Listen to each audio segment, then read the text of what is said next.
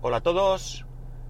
Day to day del 21 de agosto de 2018. Son las 10.24 y 30 grados en Alicante. Bueno, primera cosa, pediros disculpas por el volumen del eh, podcast de ayer. Eh, culpa mía totalmente, una mala gestión de, de lo que tenía que haber sido mm, haber hecho pruebas y demás, pero fue una decisión de última hora, no quiero eh, disculparme, simplemente daros una explicación, o mejor dicho, no justificarme, sino daros una explicación, sí disculparme. Y lo que pasó fue que en el último momento decidí grabar con otro micro, lo comenté, pero no había hecho ninguna prueba, eh, más o menos toqué los parámetros pensando cuáles eran los mejores y resultó que no, que no eran para nada los mejores. Así que mis disculpas, me he descargado, ayer lo que hice fue bajarme el audio al Mac, subirle el volumen y volver a subirlo. Lo que ya, los que ya lo habéis escuchado en voz con volumen bajito, pues lo siento, eh, mala suerte, salvo que queráis volver a oírlo, cosa que tampoco creo que tenga tanto interés. Y eh, bueno, pues los que no lo oyesen, pues tienen una nueva oportunidad de hacerlo a un volumen mmm, adecuado. Eh, la página web de YouTube eh, he hecho un, enlace, una redirección para que sea fácil. No caí haberlo hecho, fue de posteriormente a grabar el podcast. Y eh, para llegar al canal de YouTube, gracias a los que os habéis suscrito y los que habéis visto los vídeos y demás, es spascual.es barra YouTube. No puede ser más fácil. Todo en minúsculas, spascual.es barra YouTube. ¿Vale? Y eso os dirigirá directamente al, eh, al canal.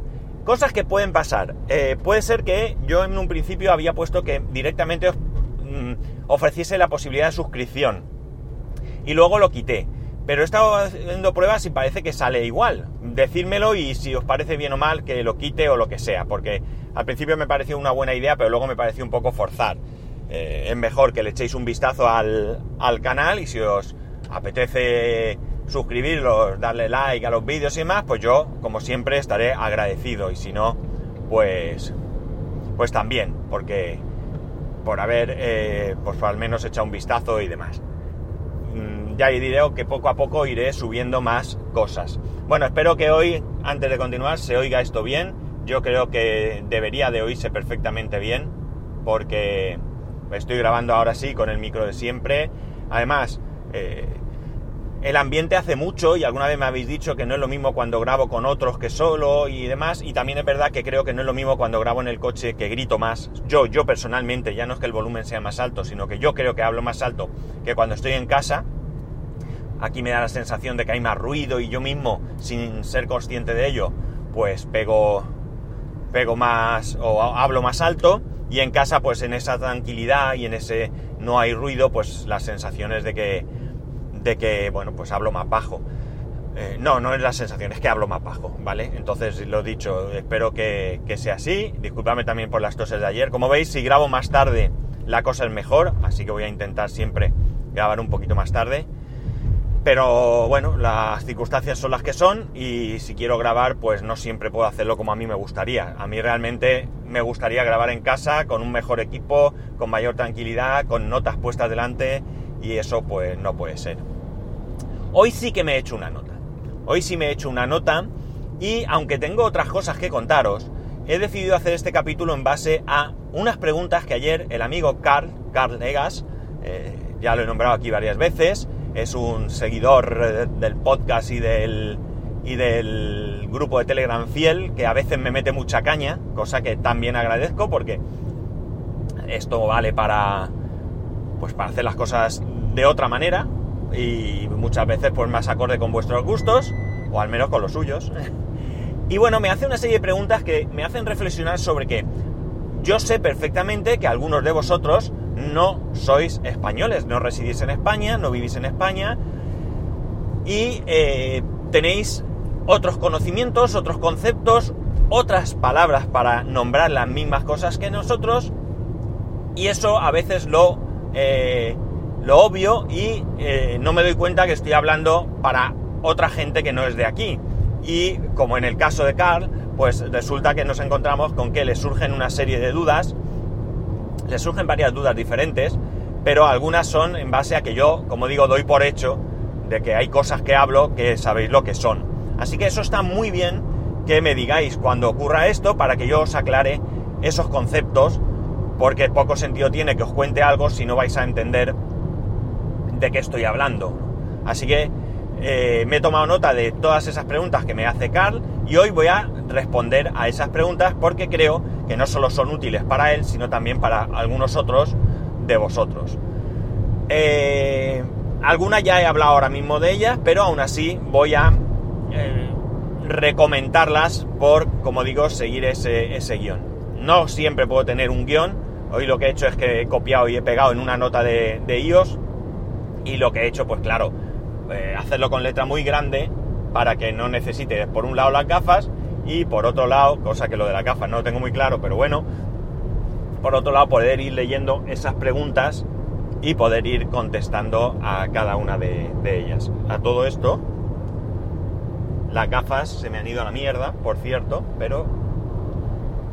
Ostras, es que de repente he oído algo, un clash, y es que resulta que... ¿Esto qué hace?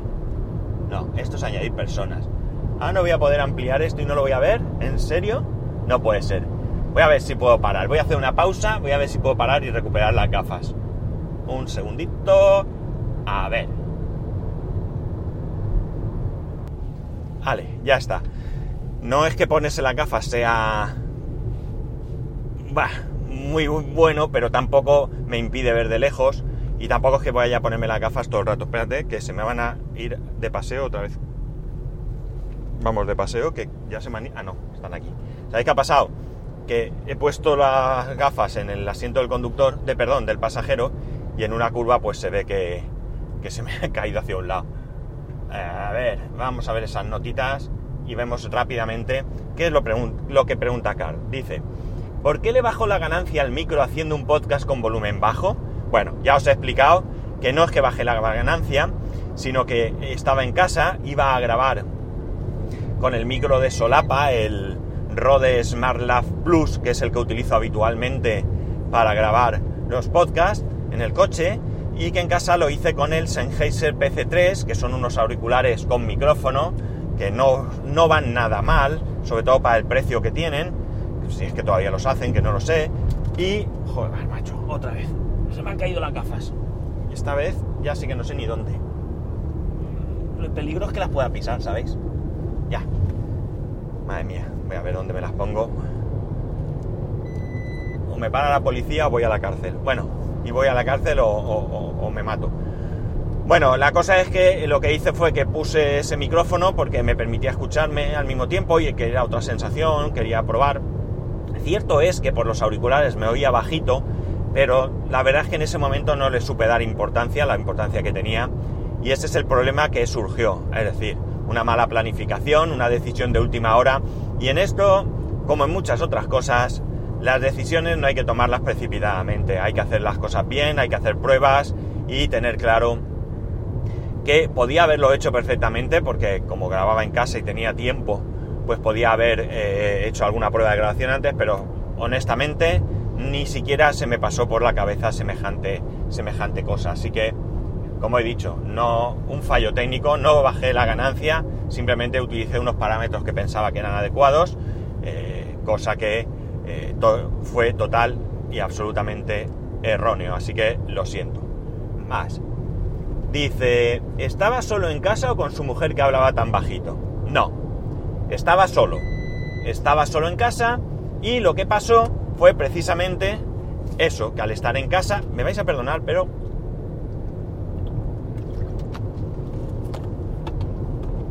Un trago de agua porque tengo la boca súper seca hoy. Bueno, como digo, no, no estaba, estaba solito en casa. Eh, lo que ocurre es que precisamente ese ambiente de casa donde no había ruido, yo vivo en la zona donde vivo es una zona muy tranquila, sobre todo a esas horas de la mañana no hay ruidos, no vivo en una calle ruidosa, no, no hay molestias, no hay vecinos escandalosos, eh, Sí es cierto que hay urbanización y se puede oír a ciertas horas del día, pues la gente, los niños sobre todo, si están jugando en la piscina o lo que sea, pero no era el caso, era muy pronto y no había gente por la calle. Simplemente el hablar bajito viene precisamente por ese entorno que en ese momento yo tenía, que era un entorno más tranquilo, un entorno más eh, silencioso y por tanto pues es lo que me hizo tener ese, ese, volumen más bajo. Yo creo que esto mismo me pasa también cuando grabo con, con otras personas. Grabo en casa, grabo normalmente de noche, eh, mi familia está acostada, cierro las puertas para no molestar yo hablando,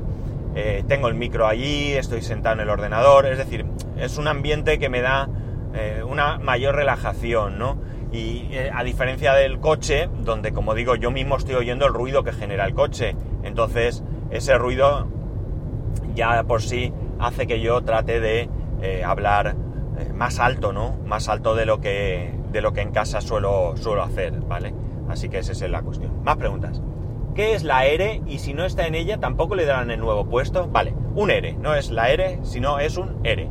ERE, E-R-E, que Carlegas lo escribe perfectamente bien, no es más que un, las iniciales de expediente de regulación de empleo. Bien, esto es un procedimiento que probablemente exista en otros países, que se llame de otra manera, que es, digamos, un acuerdo eh, que se llega a un acuerdo al que se llega entre empresa y trabajadores para realizar un despido, un despido masivo.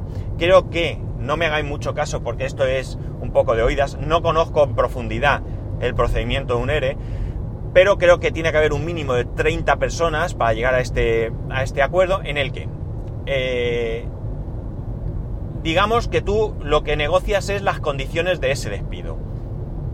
Cuando tú quieres despedir a alguien, no tienes más que indemnizarlo eh, bueno, pues en diferentes épocas ha habido una serie de cálculos de X días por X años trabajados de indemnización eh, que se han aplicado en el caso de despedir a una persona de manera, digamos, improcedente o no justificada o porque otra cosa es que tú seas un manta y bueno, pues robes o lo que sea, ¿no? Pero digamos que de repente tu jefe se despierta y dice, che, me voy a quitar a un tío encima que, con los que tengo y uno menos voy a trabajar igual y me ahorro dinero. Bueno, pues a ti te tienen que indemnizar, te tienen que pagar una indemnización.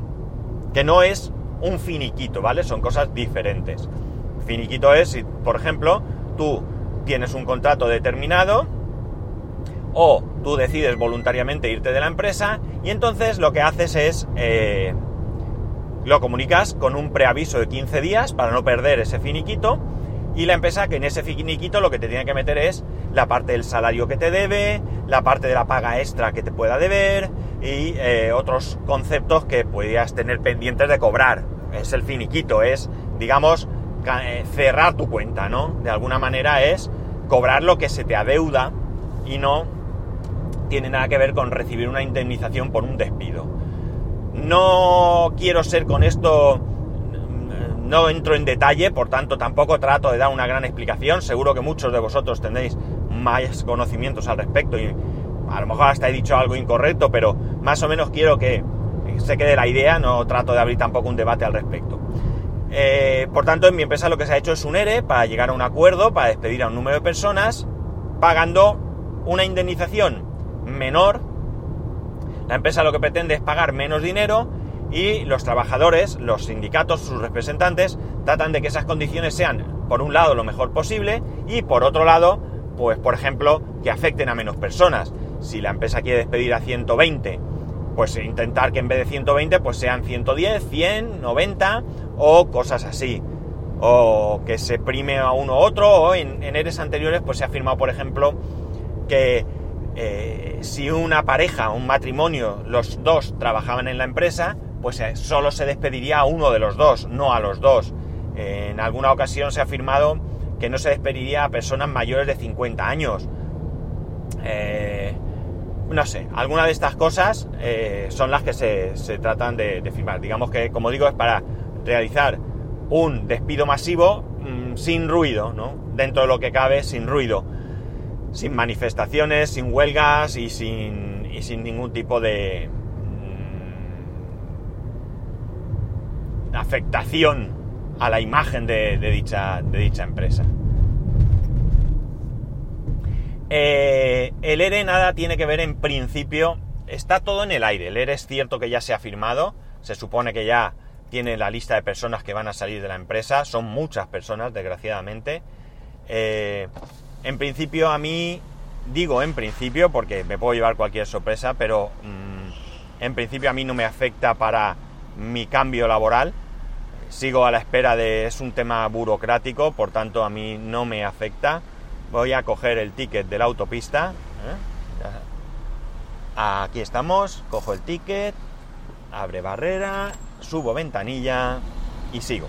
Bueno, pues la teoría es que a mí no me afecta, sigo, como digo, esperando un tema burocrático, no, no un tema burocrático no de mi empresa, sino de, otra historia. Ya os, ya os explicaré todo un poco, ya digo, no quiero explicar nada hasta que no esté en marcha. Eh, y por supuesto, pues la parte que a mí me atañe, poco más podré contar. Eh, y en principio, pues yo debería de seguir más o menos mi rumbo igual. Ya nos iremos enterando de, cómo, de cómo, de cómo evoluciona esto. Más preguntas que nos hacen. Si vende la casa, ¿dónde se mudará si la nueva casa aún no está lista? Vale, esto creía que lo había explicado alguna vez, eh, pero quizás no lo he hecho o no lo sé. Bueno, eh, si vendiera la casa y no tuviera otra opción, evidentemente tendría que buscarme una casa de alquiler pero tenemos la suerte de que no es el caso. En nuestro caso, mi suegra tiene su casa, la casa donde habitualmente reside, y en la zona donde nosotros residimos, en la misma ciudad, tiene un apartamento, una casa, un piso, realmente es un piso de verano. Es un piso que hace muchos años que tiene y que bueno, pues ha ido reformando. La verdad es que últimamente la casa está impecable. Ella viene algunos meses al año ahora mismo, por ejemplo, pues estaría allí. Y lo que sucede es que si ella, eh, perdón, que si nosotros vendemos la casa, pues nos iremos a vivir a esa casa el tiempo que eh, tarde en estar terminada la nueva y que tardemos en, mudarnos. Una grandísima ventaja para nosotros porque, eh, bueno, pues hay gastos que tendremos que seguir asumiendo. Evidentemente, si nos trasladamos a la casa, pues el agua, la luz, todo esto lo asumiríamos nosotros, ya que somos los que realizamos el gasto, tampoco sería justo que lo pagase ella, pero evidentemente ella no nos va a cobrar ningún tipo de alquiler ni nada y esto sí que, eh, bueno, pues para nosotros es un chollo porque pasaremos pues el tiempo que sea, si llega, sin pagar gastos ni de alquiler, ni de hipoteca, ni nada. Y bueno, pues nos permitirá tener eh, un mayor ahorro durante esos meses en los que estemos eh, en esa situación. esta tos no es la de siempre, esta tos es porque se me seca la garganta hoy. Vale, y la última pregunta que nos hace es, Open Media Bowl, ¿qué es y para qué sirve? Vale, buena pregunta también, esto es un tema que tengo pendiente, es un tema que también creo que en alguna ocasión aquí he comentado, pero seguramente tampoco lo he hecho de manera, eh, bueno, pues lo suficientemente como para que quede claro. Bien, ¿qué es Open Media? Open Media es muy simple, no es más que un Debian, un Linux Debian, con una capa por encima orientada a montar un servidor NAS.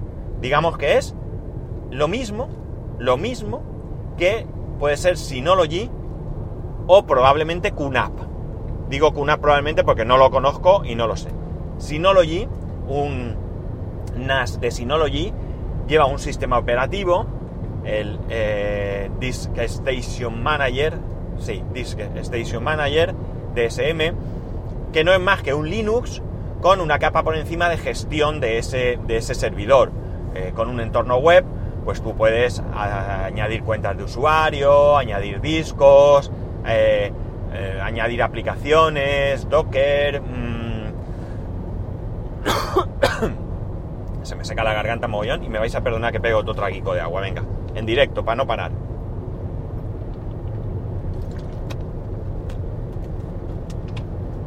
Ay, mejor. Vale. Eh, open Media Vault es lo mismo, pero es open software, open, eh, open software, es decir, Es un software de código abierto, creo, no estoy equivocado, creo que sí, que es código abierto. Es un... eh, es gratuito y la verdad es que tiene un muy buen soporte, muy buen soporte. Si alguno alguna vez ha visto, aunque sea de lejos, un NAS de Synology, pues verá eh, un entorno web, como digo, con una serie de iconos, con diferentes apartados de configuración, de aplicaciones, de disco, de copias de seguridad, etc. Y Open Media Vault es lo mismo. Tú accedes mediante un navegador web a la dirección IP de ese servidor y lo que te encuentras es primero, por supuesto, un login de, de acceso. eh, y una vez que entras, pues tienes ahí pues unas opciones eh, generales donde poner pues fecha, hora, el puerto de acceso eh, al servidor.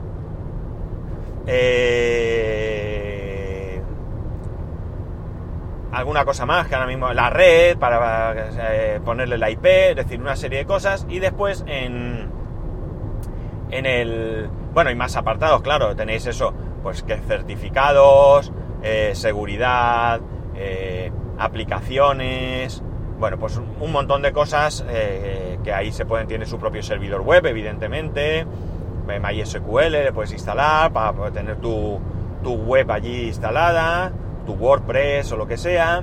Eh, se puede, por supuesto, utilizar Docker y por tanto todos aquellos contenedores que se pueden meter dentro. Yo tengo RTorrent para los torrent, tengo eh, Aria 2 para las descargas, tengo... eh, ¿Qué más tengo por allí?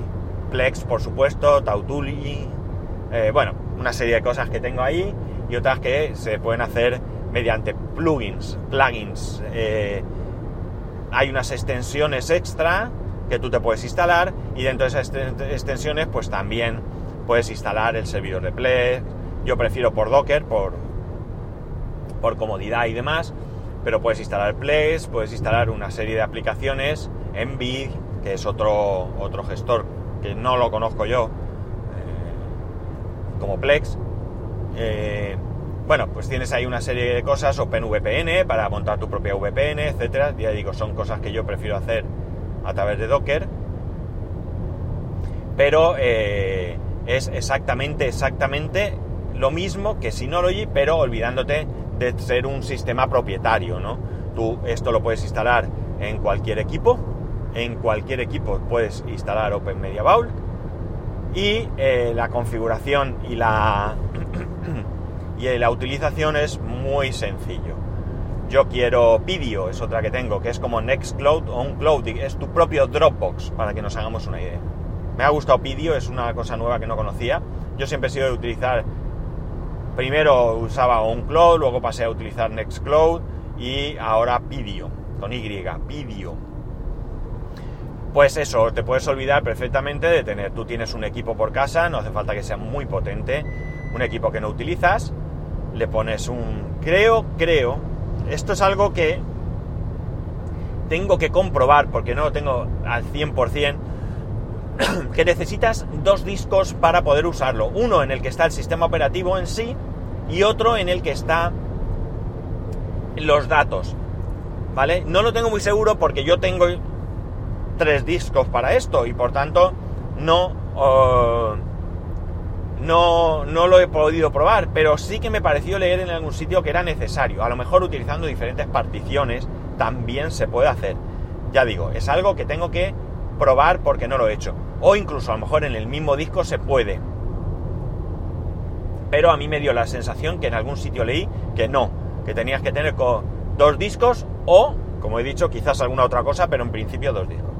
Bien, Open Media Vault, como veis, es un sistema para mí bastante fiable, bastante seguro, bastante sencillo.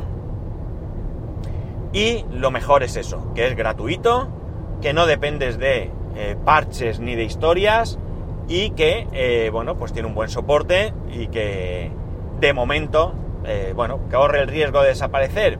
Pues como todo en la vida, las cosas que son open source, puede llegar un momento en que alguien decida dejarlo.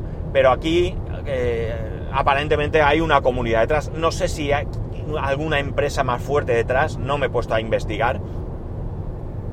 Pero eh, ya digo, si que tenéis un equipo por casa que no utilicéis y queréis darle una segunda vida, pues probarlo porque os va a resultar muy interesante. Me tenéis aquí para ayudaros en lo que buenamente pueda. Yo tampoco soy un experto. Quiero, como os dije, eh, ir poniendo vídeos de cómo instalar y configurar Open Media Vault y diferentes aplicaciones.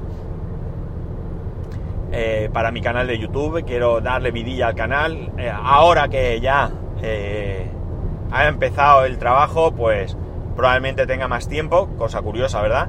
¿Por qué? Porque nos acostamos, o mi familia se acuesta más pronto, y al acostarse más pronto yo tengo ese tiempo para bien ver la tele o bien hacer cosas, ¿no? Para grabar los vídeos de YouTube, para grabar los podcasts, evidentemente si hace falta una cosa es silencio. Y esto no lo tengo si no es eh, cuando todo el mundo esté acostado o esté solo. Esto es Open Media básicamente. Se utiliza para tener un servidor en casa, un servidor NAS, un servidor como un Synology o un QNAP, pero sin depender del hardware propietario de estas empresas, sin desembolsar el dinero si ya tenemos algún dispositivo, porque, porque atención, Media Vault se puede instalar en una Raspberry Pi. ¿De acuerdo? Con lo cual, si tenéis una Raspberry Pi, ya tenéis un equipo para montar un servidor Open. Estaba pensando... No. No sé si podría instalarlo. No, es que estaba pensando en la posibilidad de hacer los vídeos instalándolo en la Raspberry Pi, pero ahora mismo no tengo o no se me ocurre manera de grabar la pantalla de la Raspberry. Al menos no con los medios que yo tengo. Pero bueno.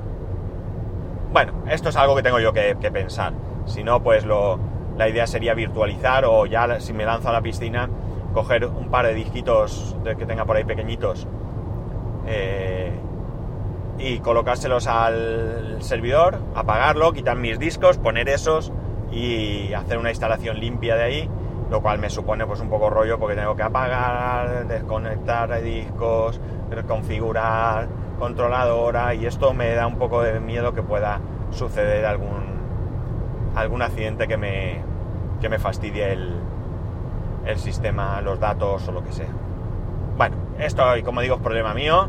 A vosotros eh, ahora mismo supongo que no os incumbe, pero nada. Bueno, voy a cortar. Ya sabéis, spascual.es, ahí tenéis la web, eh, spascual arroba correo electrónico para escribirme, arroba spascual por Twitter, Telegram y demás, spascual.es barra YouTube, si queréis darle vidilla al canal, yo os lo agradeceré.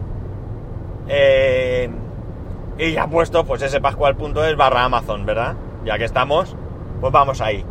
Eh, escribirme, suscribiros, comprar, ser felices y como siempre, pues nada, nos escuchamos mañana.